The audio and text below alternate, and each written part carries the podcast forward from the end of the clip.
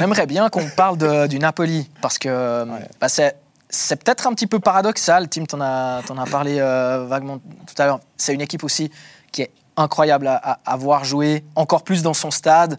Et puis là aussi, c'est une équipe qui va tout droit vers, euh, vers le titre. Et, rien que la semaine dernière, j'ai commenté le match contre, contre la Juve, c'était jouissif, c'était incroyable ce, ce match. Et, et, toutes les rencontres sont un petit peu, sont un petit peu comme ça. Quoi. Les points et le beau jeu.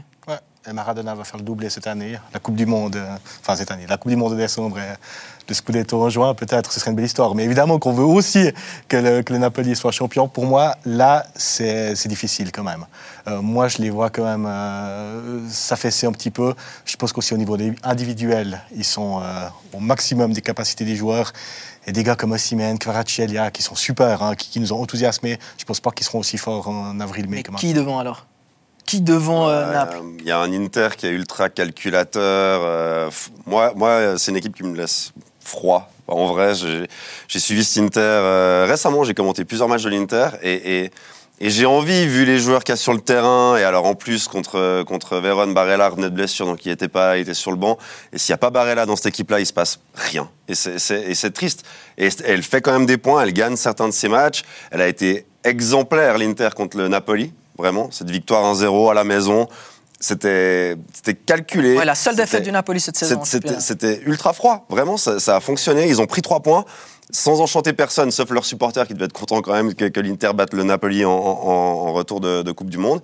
Mais voilà, c'est une équipe qui peut, pour moi, sur la durée, et je suis d'accord avec toi, Tim, sur la durée, il y, a, quand même du banc, il y a quand même de la qualité. Des, des, ils sont pas euphoriques de la situation actuelle, ils sont bien au classement encore, ils sont pas complètement largués. Et sur la durée, je peux comprendre que le Napoli, en plus à chasser plusieurs euh, trophées à la fois, peut, peut s'essouffler et se perdre Ils viennent de sortir en Coupe d'Italie et par euh, ouais, bah C'est peut-être la bonne chose pour eux hein, de sortir en Coupe d'Italie. Mais il y a la Champions encore.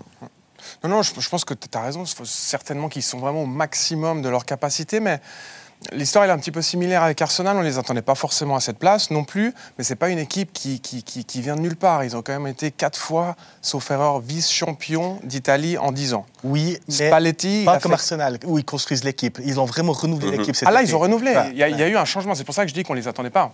Il y a eu Insigne, il y a eu euh, Mertens qui sont partis. Ça a été vraiment une, rotation d'effectifs. Koulibaly. Euh, Koulibaly.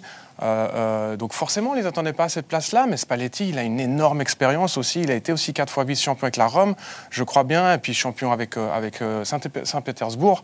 donc c'est un entraîneur, c'est un super entraîneur aussi. Donc là, il fait, ce qu'il faut avec cette équipe. Force certaine, ça rigole, ça rigole. Là, même, même sur le match de, de la Juve, à 1-0, quand Di Maria, il la met sur l'angle de, de, la transversale, là si elle rentre, tu sais pas, partout, ça les remet dans le match. Et puis, voilà. Tout s'enchaîne bien, mais c'est vrai que l'équipe, elle est hyper agréable à avoir joué. ah non, elle est elle Elle a génial, 12 points d'avance sur le Milan. 12 points d'avance sur le Milan qui joue la Lazio ah, mardi. Il n'y a, rien à dire. là aussi, on, est sur une, sur une vitesse de, croisière à, plus de 50 points. Ils peuvent battre le, record de, de, la Juve de, de, Conte en 2014 qui a fait 102 points.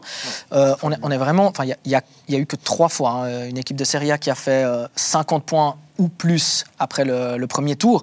Deux fois la Juve, une fois euh, l'Inter. Donc on est, on est sur des, une équipe qui, va battre des records. Oui, mais tu parlais d'un Inter froid et calculateur, tu as raison.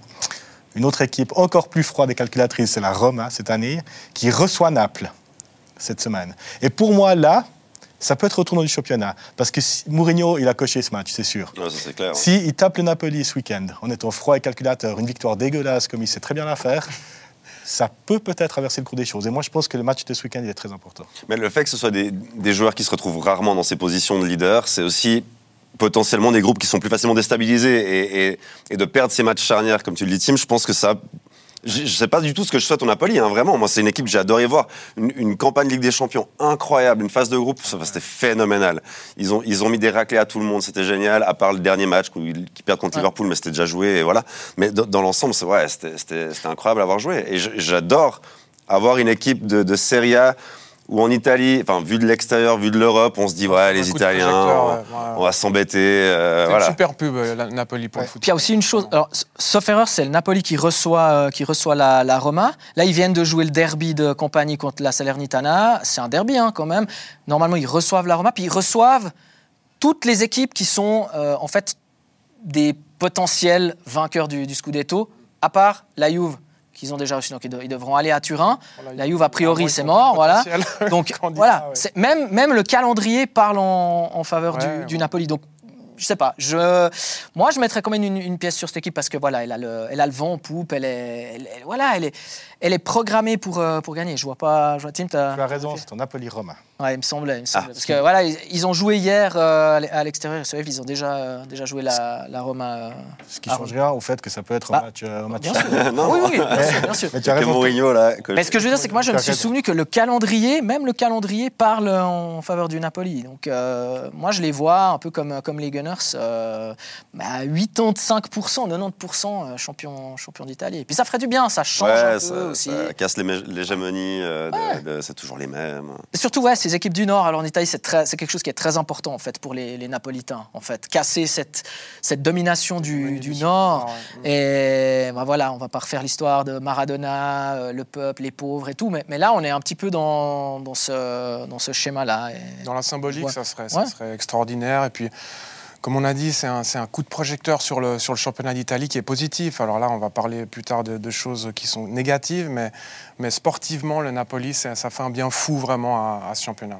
Mais comment, moi, je, me demande, bon, toi, tu as, as, joué euh, Tiber, comment tout à coup, un nouveau coach arrive et comment il arrive à en même temps amener bah, les résultats, programmer une équipe pour aller jouer le haut du, du tableau et puis jouer ce foot-là en si peu de temps?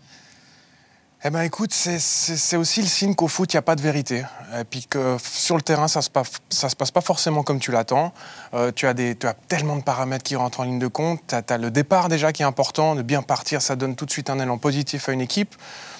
Euh, tu, as, tu as bien sûr la qualité des joueurs, tu as l'état d'esprit, puis tu as un coach qui est quand même compétent. Euh, alors ça, il n'y a, pas de miracle. Hein. Euh, il faut avoir quelqu'un aux, manettes qui a, la, capacité de, conduire le navire, de mener sa barque et puis de, se remettre en question quand il faut, de, savoir imbriquer les briques qu'il faut au bon endroit. Enfin bref, c'est multifactoriel une équipe qui réussit. Mais là, là on sent vraiment du dynamisme et puis on sent aussi une équipe qui est qui réfléchit pas trop, qui se pose pas trop de questions, qui est jeune, euh, qui, qui, a, qui, qui, prend son pied, qui, qui, adore jouer ensemble. Et puis euh, après, forcément, ça va avec la, la ferveur populaire de, de, du sud, de Naples.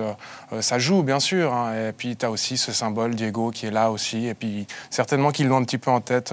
L'Argentine, si nous on fait pareil que l'Argentine, ça serait symboliquement, ça serait fabuleux. Ce qui est impressionnant, c'est que les statuts, ils sont très vite imposés d'eux-mêmes.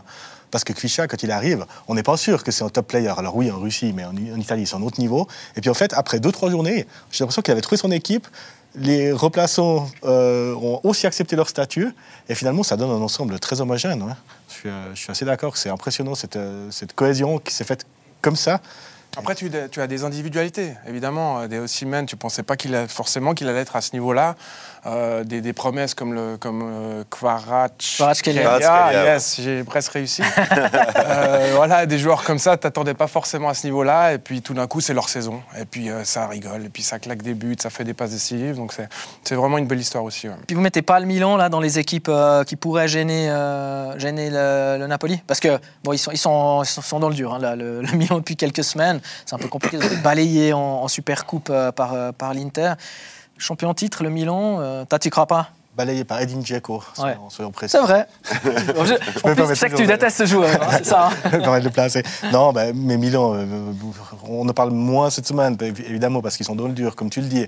Euh, mais ils seront quand même là à la fin. Moi, je pense que. Je pense, alors, une chose qui est sûre, c'est que l'écart, il sera euh, bien, bien resserré. Si Napoli est champion, ils ne seront pas champions avec 10 points d'avance, ça c'est clair. Voilà, L'année dernière, on voyait, euh, personne ne voulait ce titre, c'était extraordinaire. Quoi. Dès que quelqu'un pouvait faire le pas de Ah non, match nul là, petite défaite, euh, non, c'était allez-y, à vous. on a parlé de Kvaratskhelia, on a parlé de Zimen. Moi, il y a un joueur que j'adore en, Italie, c'est Leao au Milan. Je trouve que c'est un joueur extraordinaire, qui a tellement de potentiel. Enfin, pour moi, c'est un potentiel ballon d'or un jour. Je ne sais pas si, si, si, vous êtes d'accord avec moi, mais moi, je trouve qu'il a tout. Il a tout, à part peut-être peut-être qu'il sait qu'il est très très fort. Et mentalement, j'ai l'impression que ça pourrait lui jouer des tours. Mais Là, sur les joueurs je suis très halluciné par ce gars. Ça, ouais, et après, c'est le côté mental où, il- où tu franchis le palier qui te fait devenir parmi les très grands.